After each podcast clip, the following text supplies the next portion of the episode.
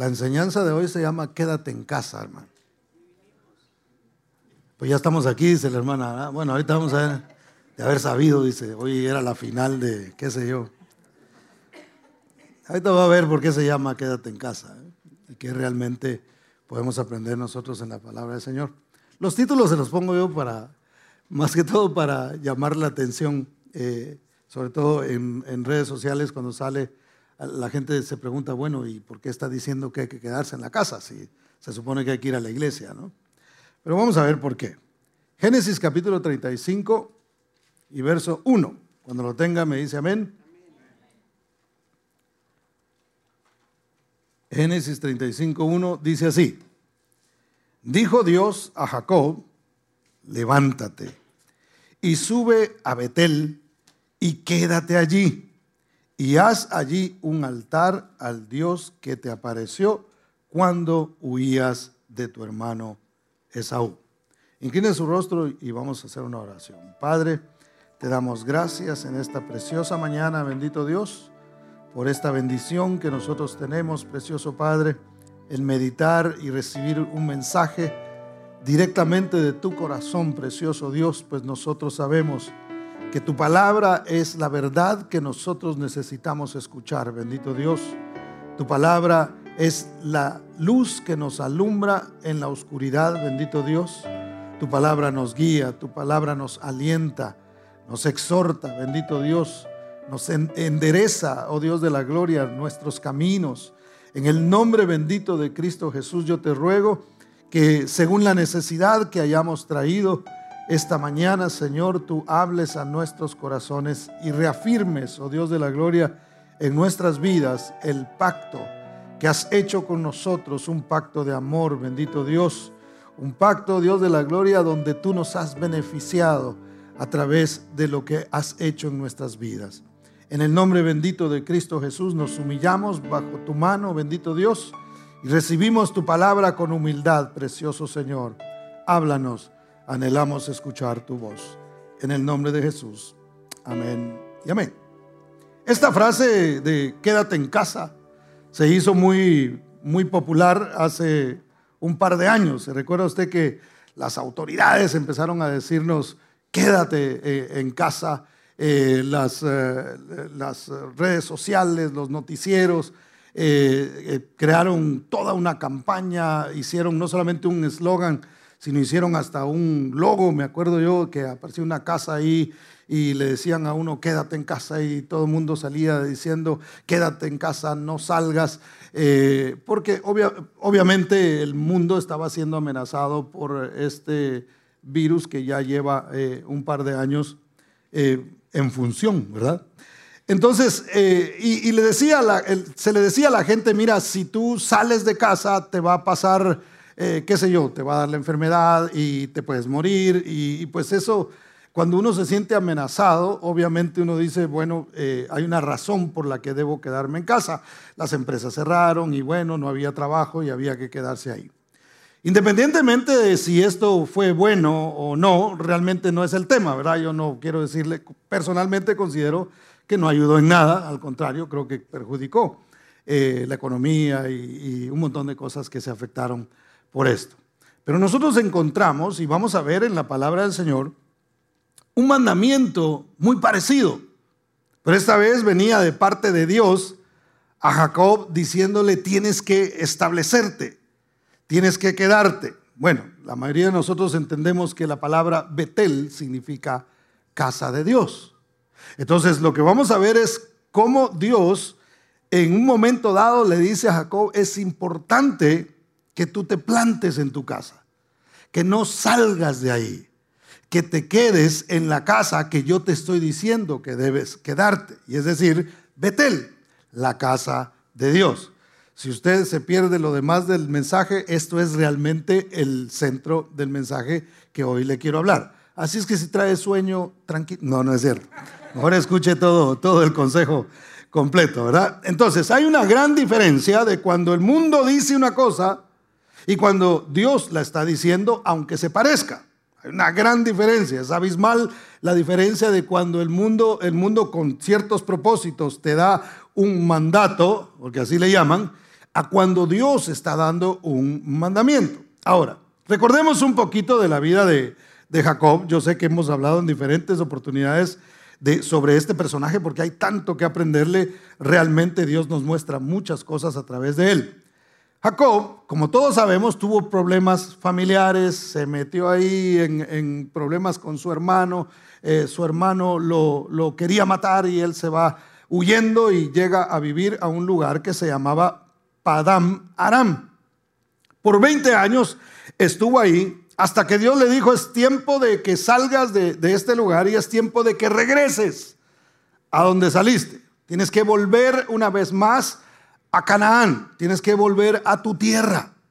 Ya estuviste por ahí dando un par de vueltas, pero ahora es tiempo de que regreses. Ya son 20 años los que has estado ahí. Usted conoce la historia, mientras Jacob iba rumbo a, Canaán, le llegó la noticia, hermano, de que su hermano venía a encontrarlo con 400 hombres armados y obviamente él se asusta de, de, esta situación y dice, mi hermano no se le ha olvidado, ya pasaron 20 años y sin embargo todavía debe estar enojado. Entre paréntesis, hay gente que guarda enojos por mucho tiempo, ¿verdad? Hay gente que guarda enojos por más de 20 años, hermano. Bueno, eso es ahí entre paréntesis. Hay que renunciar al enojo y hay que buscar reconciliación y hay que hacerlo de esta manera. Sin embargo, eh, eh, usted sabe, eh, contrario a lo que él pensaba, su hermano no le hace absolutamente nada. Ahí él tiene un encuentro con el Señor. Jacob había tenido varios encuentros con, con el Señor. Si nosotros vemos la historia de él en diferentes, en múltiples oportunidades, eh, el, Señor se le aparece, se manifiesta en la vida de Jacob. Recuérdese que antes no existía todavía en la tierra la obra del Espíritu Santo. Aunque el Espíritu de Dios ya existía, no estaba en la, en la tierra. Nosotros ahora tenemos esa ventaja de que Dios mora por medio de su Espíritu Santo en nuestros corazones. Entonces, para ellos tenían que esperar a que hubiese una manifestación de Dios en sus vidas para, para tener ese encuentro. Hoy usted y yo, hermano, no tenemos un encuentro en un retiro, ¿verdad? Eh, eso eh, pudiera de alguna manera ser. Pero, pero nosotros tenemos la oportunidad de encontrarnos con el Señor en el momento que nosotros decidamos, en el momento que nosotros querramos, donde quiera que nosotros estemos, a través del Espíritu Santo, nosotros podemos decir, Señor, yo anhelo hablar contigo, yo quiero tener esa, ese encuentro contigo, lo podemos tener en cualquier momento. ¿Cuántos dan gloria a Dios por esa, por esa oportunidad que tenemos? Denle ese aplauso fuerte al Señor. Ahora, Jacob entró en ese estado de ansiedad donde el Señor se manifiesta su vida y usted sabe lo que sucedió ahí. Él lucha por una bendición eh, con, el, con el ángel y ese día su vida es marcada, pues termina eh, cojeando y usted conoce, ha leído y ha escuchado sobre esto. Ahora, Después que él tiene este, este famoso encuentro con el ángel, donde él lucha con el ángel, donde pelea por esa bendición y donde Dios finalmente lo bendice, le cambia el nombre, eh, hace, un, hace un, trabajo tremendo en su vida, no fue todo eh, una experiencia emocional y, y así ah, eh, de, de, pronto muy, muy espectacular en el sentido de lo que vio y lo que él sintió. Por el contrario, aunque debió haber habido, porque estar en la presencia del Señor, hermano, eso es algo hermoso. Entonces, de pronto sí hubo un poquito de eso, pero dentro de todo lo que hubo, también hubo dolor. Porque, ¿cuántos se han golpeado alguna vez un, hueso? ¿Cuántos se han, hermano, un machucón que uno se dé en el, eh, en, en el dedo? Ay, algunos hasta en lenguas hablan, hermano y no angelicales. ¿eh? Entonces, ahora imagínense, eso, eso que Dios hizo en el cuerpo de Jacob debió haberle causado un dolor. De hecho, ya no, dice la Biblia, y lo hemos estudiado acá, que nunca más caminó de la misma manera. Siempre cojeaba por el resto de su vida, tuvo que sostenerse eh, de un bordón. Entonces, ¿qué es lo que sucede ahí, hermano? Que Jacob, note cómo realmente un encuentro con el Señor no viene a ser algo instantáneo en nosotros. Nosotros, yo siempre lo he dicho que así quisiera yo que funcionara el asunto, ¿verdad? Yo quisiera que Dios tuviera rayos transformadores, ¿verdad? Que aunque despeine un hermano así, pero que lo cambie de un solo. Y eso es lo que, lo que yo quisiera que sucediera incluso en, eh, mi vida. Yo hubiera querido que Dios hubiera venido en un momento dado en ese eh, retiro de tres días que yo estuve ahí, el Señor me tirara al suelo y me levantara yo ya eh, glorificado, ¿verdad? Que atravesara las paredes y me apareciera de vez en cuando así, como Cristo lo hacía. Pero no sucede así. Hay todo un proceso en el que Dios nos va a llevar de múltiples encuentros con Él donde nuestra vida va cambiando. Por eso es que para que haya gloria en nosotros, fíjese, la palabra gloria significa peso, sustancia. Para que nosotros nos sintamos completos, necesitamos encuentros con la gloria de Dios como en un espejo. Y ahí es donde nuestra vida va siendo transformada y va siendo cambiada. Entonces Jacob trataba de encontrar su lugar. No fue en ese encuentro donde el ángel lo tocó, donde ahí se marcó una pauta, pero el trabajo continuó en él. La obra que el Señor comenzó iba a llevar un proceso. Y entonces él trataba de ver dónde encontraba su lugar. Veamos Génesis 33, 17. El Señor le había dicho a él, tienes que volver a Canaán. Y en el camino a Canaán, él encuentra de alguna manera otros lugares donde él trata de establecerse. Miren el 33, 17, lo tiene, me dice amén.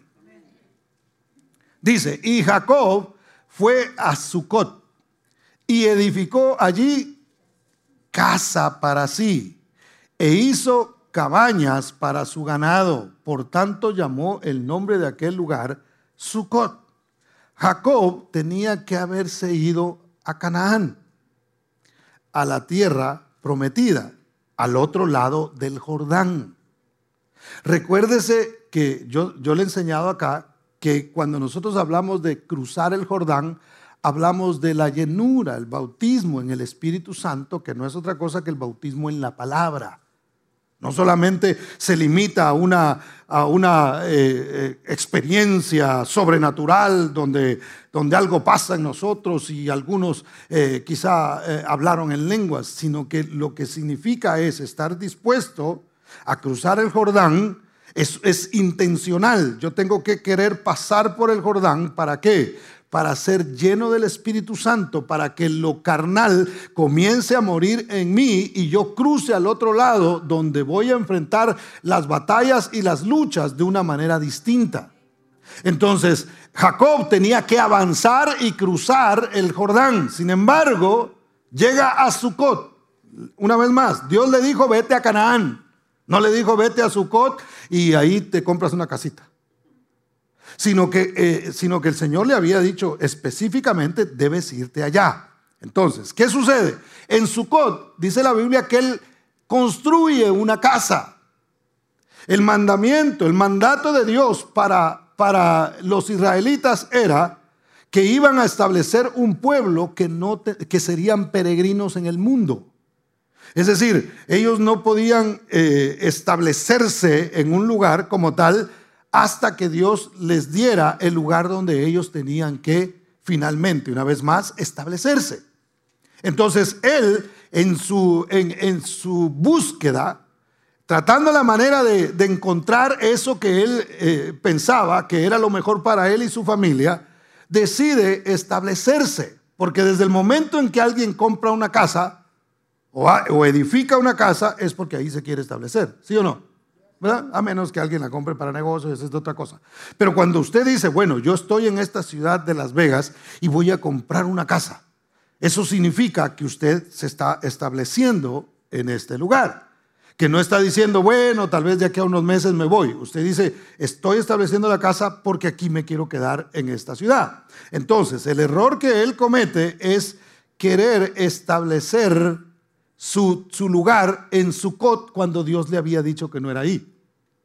Entonces, en el caminar cristiano, hermano, a veces puede suceder que nosotros nos acomodamos como cristianos. Vamos caminando y decimos, bueno, y con que, ¿verdad? Con que oiga la música de Marcos Witt de ahora en adelante ya estoy, estoy bien. Con que haga esto, con que piense esto, con que lea un verso bíblico una vez a la semana, con eso está bien. Y a veces nosotros no queremos cruzar el Jordán. A veces nosotros no queremos ir más allá. A veces nosotros no queremos eh, profundizar en lo que es la palabra del Señor y entender realmente cuál es el propósito de Dios para nuestra vida. Y el problema de eso es que nos convertimos simplemente en religiosos. Y tenemos una religión, pero no tenemos una relación con Dios. Y tenemos una, una religión que surgió de un encuentro pero realmente no, no hubo más allá, no hubo otros encuentros, no hubo otras oportunidades de acercarse a Dios, no hubo realmente un establecimiento de, de la vida cristiana como tal en el Señor. Y eso era lo que Dios realmente quería para Jacob. Él quería que él se estableciera y él entendiera, pero sin embargo, él se establece ahí en, en Sucot y compra casa, hermano, y edifica casa cuando Dios no era lo que él estaba, eh, eh, lo que estaba buscando. Lo curioso también es que Sucot se llama ciudad de tiendas. Y eso era lo que Dios le había dicho a él, que tenía que hacer tiendas. Ellos no podían hacer casas, tenían que hacer tiendas de campaña, es decir, acampar por un momento. Cuando usted va allá, qué sé yo, al río Colorado y lleva su tienda, ¿verdad que usted no va ahí para vivir? Usted va para quedarse una noche o dos ahí y luego tiene que levantar eso y, regresar a donde estaba. Entonces, ese es el sentido. Ahora, enseguida, Jacob, después de ahí, se va a otra ciudad llamada Siquem. Y ahí la cosa se pone un poquito más difícil. Vea conmigo el verso 18, por favor. Dice, después llegó sano y salvo a la ciudad de Siquem que está en la tierra de Canaán, cuando venía de Padam Aram y acampó delante de la ciudad. Ahí sí acampó. Pero Siquem estaba, estaba ya, ya en, eh, eh, pertenecía a Canaán, pero era el centro del comercio y, había, y era el refugio de delincuentes. Ese no era un buen lugar para criar los hijos. No era un buen lugar para para la familia, realmente no, no, no estaba eh, apropiado para eso. ¿Sabía usted que la ciudad en la que nosotros vivimos no es apropiada para crear hijos? Ahora no estoy diciendo que hagamos un éxodo masivo y nos vayamos de aquí, ¿verdad? Porque Dios nos puso en este lugar con un propósito. Porque realmente, eh, aunque nosotros vivamos aquí, espiritualmente nuestra vida nosotros debemos vivir en Betel. Nosotros debemos quedarnos en Betel, así sí que me esté alrededor, hermano. Así vivamos en Las Vegas. Realmente nosotros no debemos estar bajo este reino de tinieblas, donde hay tanta luz, pero realmente no sirve de nada porque la gente no mira su camino. Porque hace, no hace falta ir tan lejos para ver la destrucción que hay en esta ciudad, lamentablemente, y bueno, en cualquier ciudad ahora se ve tanta cosa, ¿no? Pero particularmente esta. Pero Dios nos estableció aquí no para que nosotros dijéramos, es que yo soy de aquí de Las Vegas, es que yo me porto así porque aquí la influencia que hay, hermano, ay, no, ¿cómo no va a pecar uno si está el pecado eh, a, la salida de la, de, la, de la puerta y las tentaciones están así? Entonces eso quiere decir que estamos viviendo en Siquem. Y el Señor dice, no te vayas de casa aunque andes por, eh, por, cualquier calle, entiende que tu morada está conmigo, que tu morada es en mi casa, porque la casa de Dios, hermano, es cierto, aquí este lugar ha sido dedicado y aquí estamos y aquí nos reunimos, pero la casa de Dios somos nosotros. Y, en, realidad tenemos que tener ese entendimiento donde quiera que nosotros vamos. No solo una vez más cuando venimos a la iglesia, no solo cuando nos reunimos acá en este templo, sino en todo tiempo nuestro cuerpo es templo y morada del Espíritu de Dios. Entonces, aunque nosotros andemos, hermano, donde andemos, tenemos que entender que le pertenecemos a Dios y que moramos en, en su casa en todo momento. ¿Cuántos dicen amén? Ahora, ¿qué pasa cuando Jacob decide acampar ahí, hermano? Ese mismo lugar es donde, donde Lot acampó. Y él terminó en Sodoma y Gomorra y usted sabe lo que ahí, lo que ahí sucedió. Entonces, a veces nosotros podemos como cristianos acomodarnos en un lugar, no ir más allá. Y el problema de eso es que nuestra familia está en peligro. Hay gente que, de pronto dice, bueno, yo no creo que nada vaya a pasar. Mis hijos, y miran a los hijos, hermano. A veces miramos a los hijos como que nunca fueran a enfrentar el mal. Como que nunca tuvieran que prepararse para lo que van a enfrentar. Hermano, cuando yo tenía 17, eh, 18 años, yo empecé a enfrentar por mí mismo lo que era, el, qué sé yo, el, mundo. Empecé a conocer el mundo y empecé a darme cuenta de las cosas que ahí habían. Fui eh, en un momento dado atraído por esas cosas. Y si no hubiera sido por la gracia y la misericordia de Dios y por la enseñanza que había recibido, y por, yo le he platicado que mi madre eh, cumplió un papel pero súper importante en mi vida. Mucho de lo que yo soy hoy se lo debo a una mujer que sirvió como instrumento para enseñarme la palabra. Que aunque me veía por ahí bailando en, su, ¿cómo se llama? En Siquem, hermano, se me acercaba y me decía, Dios te ama y hay un propósito en ti y tú no naciste para estas cosas, tú eres un hijo de Dios y no dejó de predicarme en todo momento, me preparó, aunque parecía que yo me iba a perder en la mente y en el corazón de ella, había una esperanza de que el que había comenzado en un momento una obra en mí haría algo en, un momento específico para mi vida. Entonces, hermanos, si nota la importancia de que nosotros eh, mantengamos bajo protección. Yo no estoy diciendo que usted meta ahí en un cuarto y no deje salir a su hijo para nada, porque hay que enfrentar, hay que salir. Yo siempre he dicho que que, los, hijos nuestros eh, van en el mismo río donde, donde, van, donde hay cocodrilos, hermano. Lo que nosotros tenemos que hacer es lo que hizo la mamá de Moisés, preparar una una canastita donde vayan. Eso se prepara con palabra de Dios. Eso se prepara con nosotros vivir una vida que sea de ejemplo para ellos. Que ellos nos miren que tenemos un corazón perdonador. Que ellos nos miren que nosotros estamos preocupados por tener una relación personal con nuestro Dios. Que ellos vean que nosotros tenemos fe. Que nosotros confiamos en el Señor. Que nosotros no, no, no estamos todo el tiempo en tristeza. Aunque pasamos por situaciones difíciles, nos levantamos y eso va preparando en ellos. Eso va siendo una protección en nuestros hijos, hermano, que ayuda para cuando ellos tengan que enfrentar sus propias situaciones.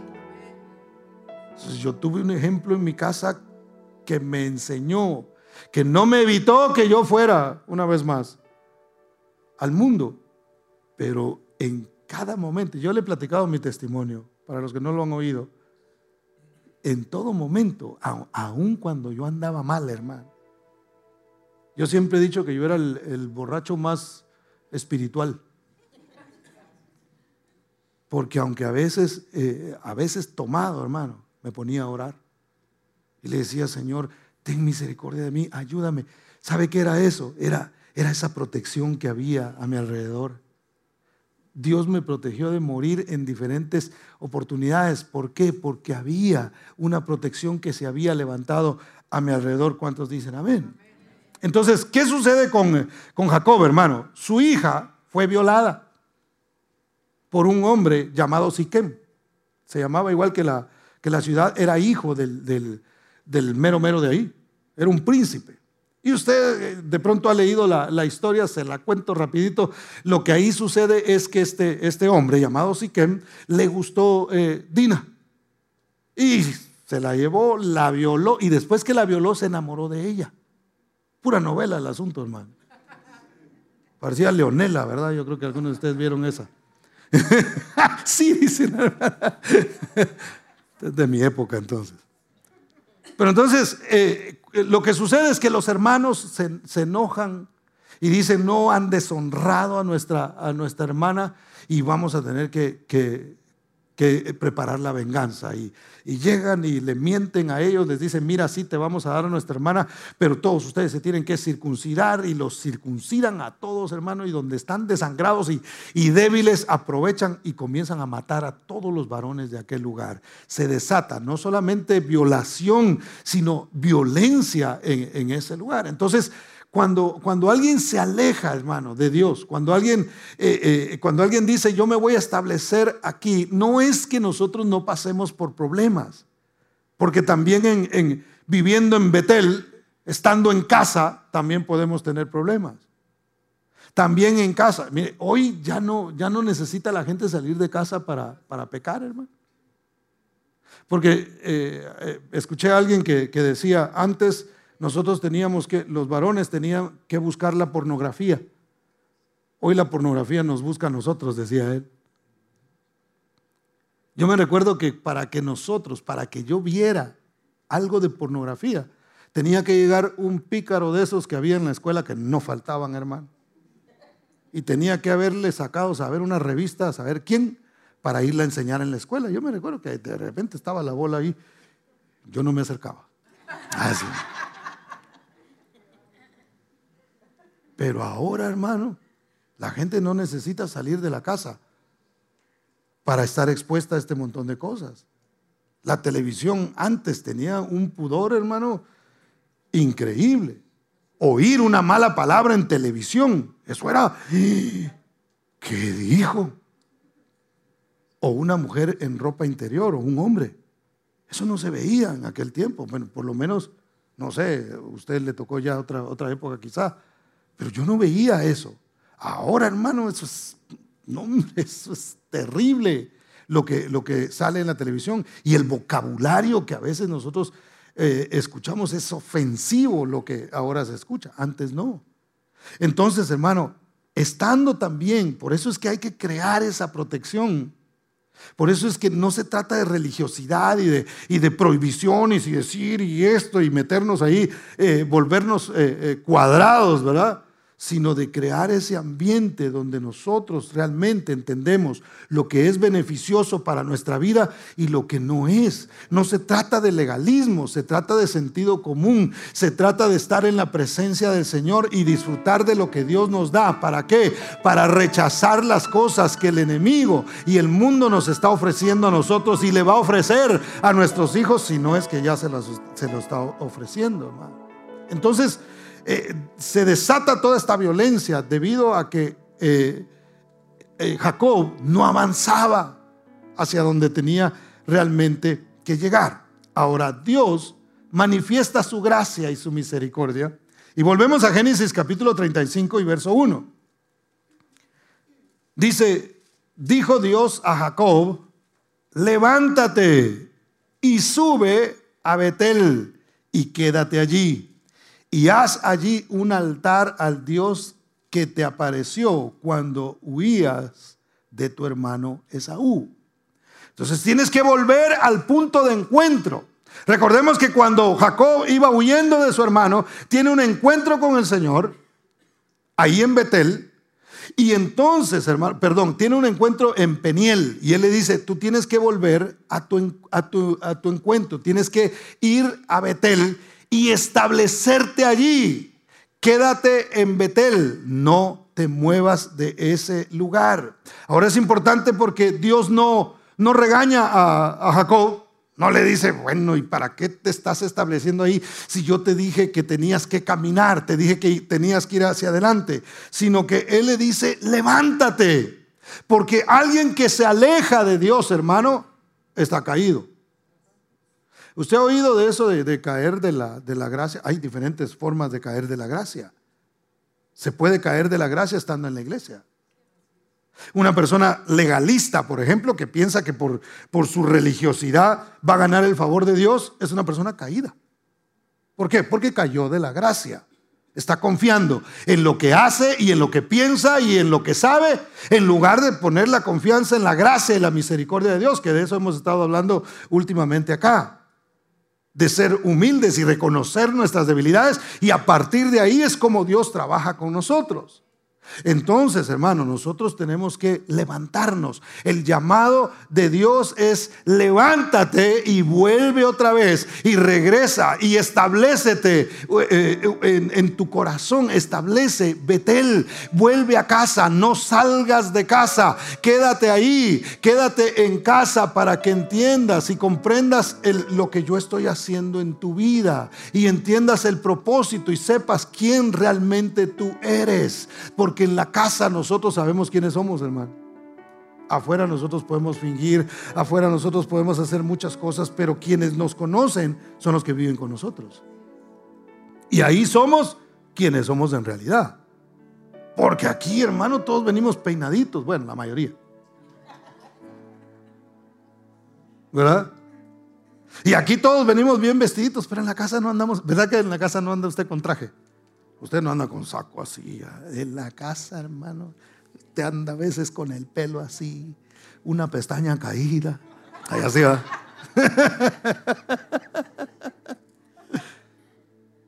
Porque esa es su casa. Y ahí está usted. Entonces, en casa de Dios, en Betel, es donde nosotros podemos presentarnos delante de Dios, tal y como nosotros somos. Ahí no podemos fingir. Ahí no podemos fingir y, tratar de ser quienes nosotros no somos porque delante de Dios no lo podemos hacer. Como delante de nuestra familia, realmente eh, muy poco podemos hacer de eso. Entonces, hermano, es importante levantarse. El Señor dice, si te has alejado, para los que de pronto me están escuchando otra vez, me van a escuchar esta enseñanza, en redes sociales, si has estado alejado de la casa de Dios, es tiempo no solamente de volver, sino de levantarte de donde has caído y volver una vez más a Betel. Y no solo eso, sino establecerte allí. Recibe hoy el mandato que Dios te está dando. El mandato es levántate, vuelve a Betel, vuelve a la casa de Dios, porque eso es lo que significa Betel. Vuelve a la casa de Dios y establecete allí, quédate ahí, ya no salgas de ahí. Hay muchos peligros, hay muchas cosas eh, afuera de la casa de Dios a los que no vas a estar expuesto cuando te quedas ahí. A veces nosotros, hermanos, nos metemos en problemas por alejarnos de Dios. Cuando usted y yo nos alejamos de Dios, y una vez más, alejarse de Dios no es solamente irse de la iglesia. Eso es parte de, y no es bueno irse de la iglesia. Me refiero a la iglesia en general. No es bueno alejarse de la iglesia, hermano. Eso va a traer consecuencias a la vida de una persona y por ende a la familia también. Pero no, eh, no solamente es venir a la iglesia, sino estar establecido en la casa de Dios. ¿Cuántos dicen amén? Y miren lo que dice el verso 6. Eh, dice, y llegó Jacob a Luz, que está en tierra de Canaán esta es Betel, es decir, antes se llamaba Luz y ahora se, eh, se llama Betel. Él y todo el pueblo que con él estaba, y note lo que hace ahí, y edificó allí un altar y llamó el lugar el Betel, que quiere decir el Dios de Betel o el Dios de la casa de Dios. Eso es lo que significa. Porque allí le había aparecido Dios cuando huía de su hermano. Cuando nosotros levantamos un altar, mire, lo interesante de esto, él llega a Betel, pero no solamente llega a Betel, sino que levanta un altar. Esto tiene que ver con adoración, esto tiene que ver con intimidad con Dios. Cuando usted y yo no tenemos intimidad con Dios, hermano, cuando usted y yo nos limitamos simplemente a venir a la iglesia y aquí cantar y aquí escuchar la palabra, pero entre semana no tenemos una comunión con el Señor, entonces nos alejamos de la casa de Dios. Nos alejamos de la presencia del Señor. Y, y es importante que nosotros establezcamos un altar en nuestros corazones, que nuestra vida, porque adoración, una vez más, no tiene que ver solamente con música, adoración tiene que ver con un estilo de vida donde todo lo que yo hago va orientado a honrar a mi Señor, adorar, agradarlo a Él. Todo lo que yo, lo que no proviene de fe, dice la Biblia, es pecado. Sin fe es imposible agradar a Dios. Entonces yo tengo que tener fe, no solamente en la iglesia, no solo cuando estoy escuchando un mensaje. Tengo que vivir una vida de fe y de confianza en el Señor y de dependencia en Él todos los días de mi vida. Por eso yo le mencionaba a los hermanos el miércoles acá, que salir de la casa sin, haberle, sin haber hablado con Dios, hermano.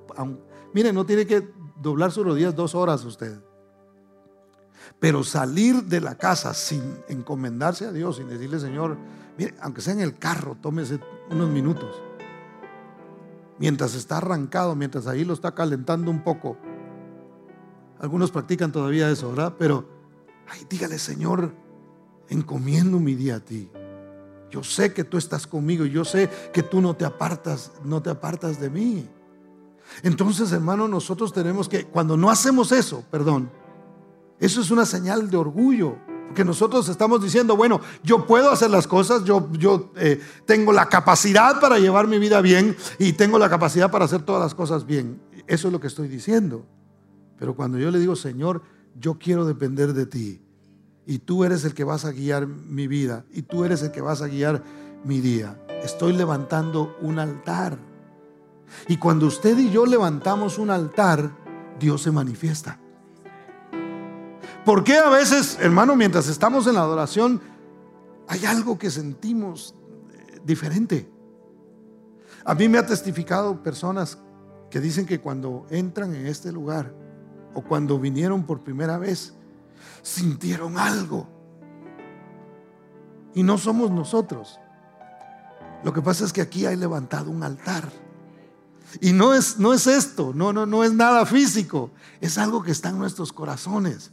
Y cuando la iglesia estamos adorando al Señor, hermano, en espíritu y en verdad, con el entendimiento, entonces cualquiera que entre va a decir, aquí se está manifestando algo, aquí hay algo eh, que no sé qué es. Algunos identifican y dicen es que es la presencia de Dios y otros no lo identifican definitivamente, pero dicen, pero hay algo aquí, porque donde hay altar, Dios se manifiesta. Si tú levantas un altar en tu casa, hermano, eh, cuando una vez más, altar no me refiero a que tú hagas ahí algo eh, donde te arrodillas, porque puede ser en tu closet ahí metido entre un montón de zapatos.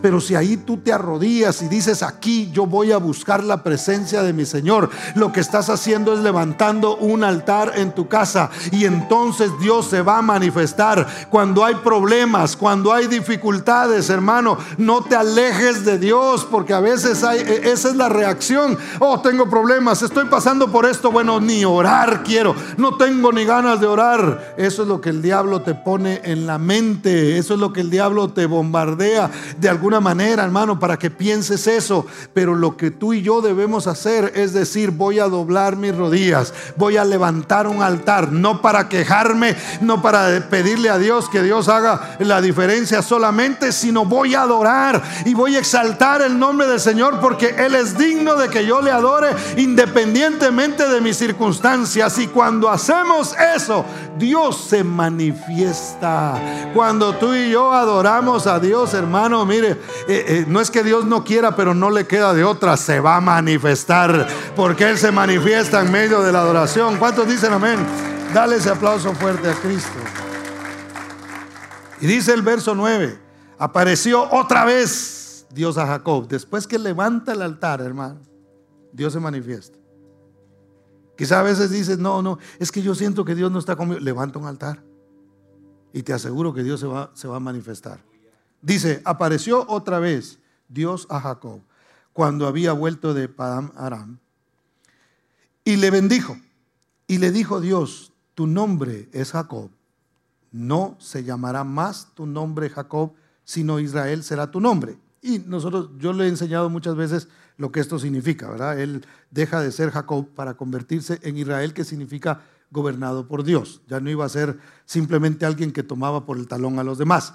Pero note que Dios esto ya se lo había dicho. Porque esta es segunda vez que Dios le dice a Jacob, tu nombre no será Jacob, tu nombre es Israel. ¿Por qué Dios lo vuelve a hacer, hermano? ¿Por qué Dios tiene que repetirle a alguien algo que ya le había dicho? Porque somos humanos. Y se nos olvida. Y a veces perdemos la identidad. Entonces Dios tiene que venir a decirte una vez más, eres hijo. Pero soy un pródigo, Señor, debería ser simplemente un jornalero. No, tú eres hijo. Señor, pero yo creo que tú no me quieres ni voltear a ver. Yo te amo. Si tú vienes delante de mí humillado, al corazón contrito y humillado, yo no lo voy a despreciar. Yo voy a abrir los brazos, lo voy a abrazar, lo voy a restaurar, lo voy a levantar y voy a fortalecerlo para que se establezca una vez más. Entonces el Señor tiene que venir a veces. Por eso es que usted oye un mensaje a veces que le parece como que ya lo escuchó. Pero es Dios una vez más diciéndonos a nosotros, yo soy tu padre y tú eres mi hijo y yo te he amado y yo te he mostrado mi salvación. Tú no eres cualquier persona en este mundo, tú eres un hijo mío, tú eres un, hombre, una mujer que ha sido salvo, ha sido restaurado, ha sido levantado, limpiado con la sangre preciosa de Cristo. Es cierto, en tu caminar a veces te empolvas los pies, pero aquí hay agua para que tú puedas tomar una vez más de la palabra y limpiar tus pies y seguir caminando hacia adelante. Dios tiene que venir a recordarnos a veces, hermano, dónde todo comenzó, porque ese es el problema. A veces se nos olvida de dónde Dios nos sacó. Por eso es importante que usted hable de su testimonio. Por eso es que yo a veces repito algunas cosas aquí que pertenecen a mi testimonio porque me ayuda a mí a recordarme de dónde realmente Dios me sacó y cómo Dios tuvo misericordia de mí. Entonces Dios tiene que venir a decirnos una vez más, cuando pierdes tu identidad, cuando te alejas de la casa de Dios, cuando te alejas de Dios, pierdes la identidad. Por eso el hijo pródigo decía, yo, yo quiero ser jornalero nada más. Pero el padre le dijo, tú sigues siendo mi hijo. ¿Cuántos dan gloria al Señor? Dele ese aplauso fuerte a Cristo porque Él es bueno. Entonces, Jacob establece un fundamento, hermano. Y esto es importante que nosotros lo entendamos. Por eso le hablaba de volver una vez más al momento en el que Dios tocó nuestras vidas. Versos 14 y 15 dice, y Jacob erigió una señal en el lugar donde había hablado con él. ¿Una señal de qué? De piedra. ¿Y qué hizo? Derramó sobre ella y echó sobre ella aceite y llamó Jacob el nombre de aquel lugar donde Dios había hablado con, con él, Betel. La señal de piedra representa a quién, hermano? A Cristo. Mire, y a mí me llama la atención porque estamos hablando de Betel, que es la casa de Dios. Y Jacob recibe una revelación de parte de Dios que Pedro recibiría muchos años más adelante, delante de aquel que era la roca, que era la piedra. ¿Por qué? Porque se recuerda cuando Jesús hizo un, pasó un examen y la pregunta era, ¿quién dice la gente? Solo dos preguntas tenía. ¿Quién dice la gente que soy yo?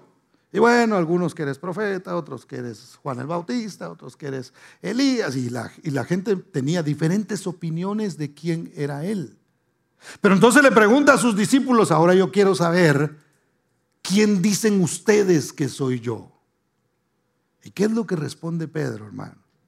Pedro dice, tú eres el Cristo, el Hijo del Dios viviente.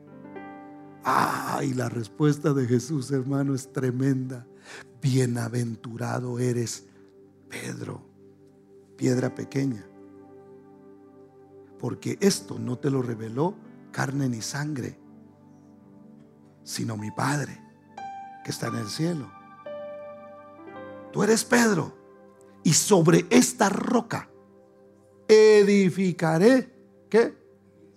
Mi iglesia, mi casa la voy a establecer sobre qué? Sobre este fundamento de lo que tú acabas de decir. Hay, la religión dice que la piedra era Pedro. El Evangelio no depende de Pedro. Por eso hay que estudiar los orígenes de las palabras. Pedro significa eh, piedra pequeña, eso es lo que quiere decir. El Señor estaba diciendo sobre lo que tú hablaste, sobre la salvación. Yo soy el Cristo, el Salvador, el Mesías. Entonces el fundamento, hermano, para permanecer en el Señor es que no olvidar que tú y yo hemos sido salvos, que sobre esa roca nosotros estamos parados. Usted y yo podemos pasar por muchas circunstancias, pero estamos parados sobre la roca que es Cristo, de donde surge nuestra salvación y nuestra vida. Ahora, lo interesante de esto es que en la piedra, hermano, dice la Biblia que, que Jacob derramó vino. Algunas versiones dicen que él derramó vino sobre la, sobre la roca. ¿Esto qué representa? Representa la sangre de Cristo derramada en la cruz del Calvario.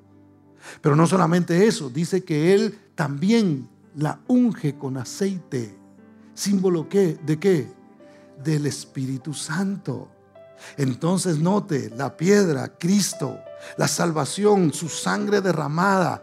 Él es llevado al cielo y el Espíritu Santo viene a establecerse sobre la iglesia. La casa de Dios somos nosotros porque habita el Espíritu Santo de Dios. ¿Cuántos dan gloria al nombre del Señor? Dele ese aplauso fuerte a Cristo porque Él es bueno. Entonces la señal debe ser esa.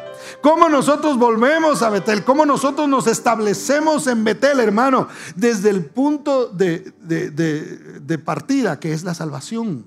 Usted y yo somos salvos. Aunque alguien se, se aleje de la iglesia, no deja de ser un hijo de Dios. Dios no dice hoy te adopto y mañana te, borro los papeles y los rompo los papeles de adopción y tú ya no eres mi hijo porque andas por ahí rebotando en Siquem sino que Él dice, tú no dejas de ser mi hijo. Por supuesto, andas como si no lo fueras. Pero tienes, para que alguien pueda volver a casa otra vez, sea que esté dentro de la iglesia, o sea que se haya alejado completamente de la congregación, hermano, tiene una oportunidad sobre una base fundamental. Cristo murió en la cruz del Calvario. Sobre esa roca Él ha edificado su iglesia y su iglesia somos nosotros. Entonces, ¿por qué Jacob levanta esa piedra? Porque dijo, donde yo me empiece a alejar, yo vuelvo otra vez. Mire, la piedra no, no crea que era una piedra así que levantó y la puso ahí. Era una piedra que se veía, hermano. No sé cómo la movió o de pronto ya estaba ahí y dijo, esta va a ser. Era una columna, era algo que se veía desde lejos. Entonces, donde él comenzaba ahí como a alejarse, él decía, uh, pero eh, ¿dónde estoy? Ah, la roca, tengo que volver allá. Así es cuando tú y yo, hermano, comenzamos a alejarnos. ¿Qué es lo que nos hace volver cuando volteamos a ver a la roca y decimos, no, si ahí se derramó la sangre, si se derramó por mí, si yo he sido limpio por la sangre de Cristo, si yo he sido lleno del poder del Espíritu Santo a través de la palabra de Dios, yo tengo que volver una vez más. Y ahí es donde vuelvo una vez más a mi altar. Ahí es donde vuelvo otra vez a mi relación con Dios. Todos nosotros en algún momento de nuestras vidas, hermanos, sea dentro de la iglesia o sea fuera de la iglesia, nos hemos alejado de Dios. ¿Por qué estamos aquí? Porque Él nos salvó, porque Él hace más de dos mil años entregó su vida en la cruz del Calvario y porque somos salvos es que estamos aquí. No porque nosotros sepamos mucho, no porque ya hayamos alcanzado cierta madurez, lo que nos hace volver es esa señal. Entonces levanta una señal, hermano, y no se te olvide, eres salvo. Esa roca de la que el Señor habló, ahí está establecida su casa, ahí está establecida su iglesia. Sobre ese punto, somos salvos por la gracia y la misericordia del Señor. Hay peligro al salir de casa, hermano. Y mire, es, es tremendo porque el verso 16 dice, después partieron de Betel y había como, ah, y había aún como media legua de tierra para llegar a Efrata. Cuando dio a luz Raquel y tuvo trabajo en su parto. Dios le había dicho a Jacob, finalmente, Jacob, quédate en Betel. No te muevas de casa, no salgas de casa, quédate ahí. ¿Y qué hizo Jacob, hermano? Según el verso que leímos, se fue. Se volvió a ir, hermano. ¿Usted ha visto gente que, regresa y se vuelve a ir? Me refiero a, no me refiero a la congregación, sino me refiero a Dios. Hay gente que viene un, viene un tiempo, ya sea aquí o en cualquier otra congregación, y de repente se vuelve a ir, hermano. Y así está. Y, esto le sucedió a Jacob en el proceso. En el proceso, él se vuelve a ir. Y entonces, ¿qué es lo que sucede, hermano? Mire, se lo explico. Eh, su esposa se enferma. Ahora, vuelvo y repito, no es que al cristiano no nos pasa nada malo, porque quizá Dios ya tenía establecido esto y aunque hubiera estado en Betel, la esposa de Jacob se hubiera enfermado igual. Pero no es lo mismo pasar problemas estando cerca de Dios que estando alejado de Betel, de la casa de Dios. No es lo mismo, eh, eh, por eso es que, que el apóstol Pablo decía, no quiero que ustedes se entristezcan como los que no tienen esperanza, decía él. Porque el que no está en Cristo no tiene esperanza. Miren, no es lo mismo que se le muera un familiar a alguien que no conoce de Dios, que no tiene esperanza, que a un cristiano. Porque aquí hasta cultos hemos hecho así donde alabamos al Señor con gozo. Y hay una, un, qué sé yo, un, eh, no un cuerpo, no lo, no lo, hemos tenido acá, pero sí hemos tenido ya una cajita con cenizas. Y aquí estamos exaltando al Señor, hermano. Y la gente que no conoce de Dios nos mira raro. Cuando hemos hecho eso, nos miran raro. Lo hacemos, obviamente lo hacemos con las personas que eh, conocen de Dios y, todo eso. Y, eso es lo que piden ellos. Dicen, mire, yo quiero un culto. Porque mi mamá está en la presencia del Señor pasó de este mundo y ahora está descansando. Nos duele su ausencia, lloramos porque ya no está con nosotros, pero nos gozamos porque en Cristo tenemos esperanza. Entonces no es lo mismo sufrir afuera de la casa que sufrir dentro de la casa, hermano. No es lo mismo que usted se caiga por ahí en una grada de su casa a que se caiga por allá en un, agujero, en cemento, qué sé yo. El golpe va a ser distinto, hermano. Va a ser diferente y ahí usted tendrá a los de su alrededor que van a estar cuidándole. Ahora, es, es lo que pasa con nosotros. Mire, Jacob se aleja, su esposa se muere en medio de todo esto y una vez más el sufrimiento es distinto. Para ir un poquito más rápido, ¿por qué a veces la gente se, se aleja de Dios, hermano? A veces la gente se aleja de Dios por problemas emocionales. Si alguien le hizo una mala cara, y se, sintió, era una persona, con todo respeto, manejada por sus emociones y no por la convicción en el Señor. Ah, hay gente que se aleja porque, eh, mire, cada excusa que le dan a uno, hermano. Mire, eh, le dijeron quédese en casa y lo amenazaron y se quedó en casa. Dios, Dios dice a veces, quédate en casa. Y como Jacob, vámonos a Belén mejor. Vámonos, a Dios le hacemos menos caso que al gobierno, hermano. Y una vez más, esto no es un levantamiento eh, rebelde, pero a mí me impresiona cómo algunos cristianos se quedaron en casa para siempre. Ya no salieron.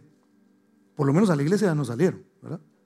Fueron a trabajar y fueron a Walmart y fueron a un montón de lugares, pero a la iglesia ya no, porque hay que quedarse en casa, es peligroso. Y ya usted sabe por qué hemos hablado de estas cosas. Y, y realmente me impresiona cómo se le hace caso a algo que nos dicen a través de la televisión, pero no cuando Dios dice, no te muevas, levanta un altar, acuérdate de la señal, quédate conmigo, no, no te ofrezco que no vas a pasar por problemas, pero va a ser mucho mejor que yo esté contigo, porque vas a tener a quien correr, porque aunque te abandonen los que te abandonen, yo nunca te voy a abandonar. Yo voy a estar contigo todos los días de tu vida. ¿Cuántos dicen amén?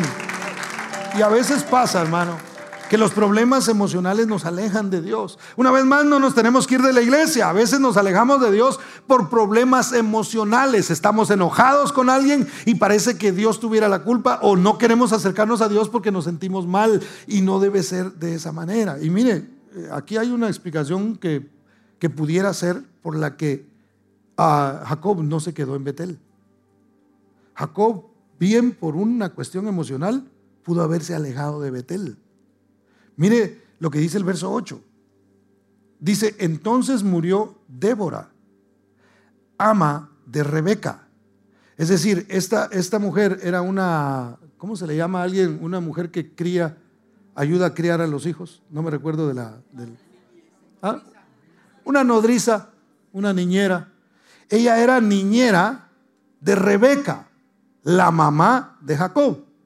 Es decir, que esta mujer era como su abuelita, pues, por decir algo así. Ahora, ¿qué es lo que pasa ahí?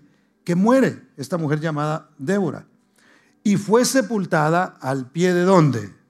De Betel, debajo de una encina, la cual fue llamada Alon eh, Bakut. Ahora, Alon Bakut quiere decir árbol del llanto. Lo que nos da a nosotros la pauta para pensar que Jacob, cuando entierra a su abuelita, por decir eso, sufre mucho emocionalmente. Es más, al árbol mismo se le llama el árbol del llanto. Eso quiere decir que hubo una cuestión emocional en él que en un momento dado dijo, yo mejor me voy a alejar de aquí porque me trae malos recuerdos este asunto de Betel. Porque allí está ese árbol que me recuerda que mi, mi madre, eh, mi, eh, o la, abuelita, o como él la haya llamado, se, se murió. Hay gente que por cuestiones emocionales, hermano, se alejan. Ah, eh, me, comentaba un hermano que, vino una persona, yo no me di cuenta de eso, pero vino una persona que dijo, mire, tengo a mi mamá enferma. Y vengo aquí a la iglesia porque eh, quiero que mi mamá se sane. Y venía por esa situación, se oró por la mamá, ya tenía, eh, creo que tenía una enfermedad y tenía cierta edad. Y resulta que la, persona falleció. Y en cuanto falleció, dijo, no más. No voy, no me acerco, no, no. Y, con todo respeto lo digo, eh, le dolió en su corazón quizá porque él tenía una expectativa distinta de lo que son este tipo de cuestiones. Él venía buscando a Dios, Señor, yo te sigo, pero si tú me haces este, este, este favor. Y lo cierto es que Dios tiene un propósito para cada cosa. Hermano, hoy mismo acabo de ver una, una publicación donde se está orando por un pastor, yo no lo conozco, se está orando por un pastor que está enfermo y están pidiendo oración. Conozco otro, pastor Oscar Benavides, sigamos orando por él, está luchando por su vida. Está ahí. Es un hijo de Dios. Es un cristiano. Vive en, Betel, está establecido ahí. Conoce la salvación y la ha predicado por muchos años. Eso no quiere decir que no vamos a pasar por situaciones difíciles. Pero tenemos que entender que Dios no se aparta de nosotros a pesar de las circunstancias. Nosotros somos los que por cuestiones emocionales a veces no nos alejamos de Dios, pero Dios nos Dios quiere que nosotros maduremos en eso, hermano, que venga lo que venga, falte quien falte, nosotros sigamos adelante en el camino que Dios nos ha marcado, digamos, Señor, yo sigo hacia adelante, hacia donde tú me marcaste, hacia donde tú me quieres llevar. Yo no me voy a quedar falte quien falte, voy a seguir hacia adelante. Eh, hermano, eh, eh, faltarán familiares en el, en el camino, pero no debemos perder la esperanza, sobre todo cuando somos hijos de Dios y entendemos que ellos, las personas que se nos adelantan, están ya en la presencia del Señor descansando para honra y gloria de nuestro Dios. ¿Cuántos dicen amén? Denle ese aplauso fuerte a Cristo porque Él es bueno. Debemos plantarnos. Póngase de pie, por favor.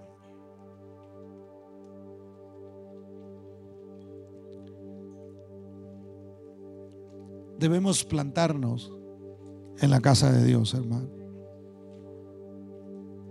Y plantarse es echar raíces y decir, yo le pertenezco al reino de Dios. Mi vida está en las manos de Dios. Mi familia está en las manos de Dios. Aunque alguno de tus hijos o tus hijos anden así como que todavía buscando su identidad, todavía tratando la manera de, de encontrar, hermano, confía en Dios. Si se alejó un hijo tuyo, no te alejes tú. Porque entonces hay menos posibilidades eh, de que regrese pronto.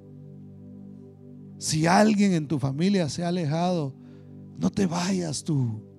Sigue, continúa eh, siguiendo al Maestro, a Cristo Jesús.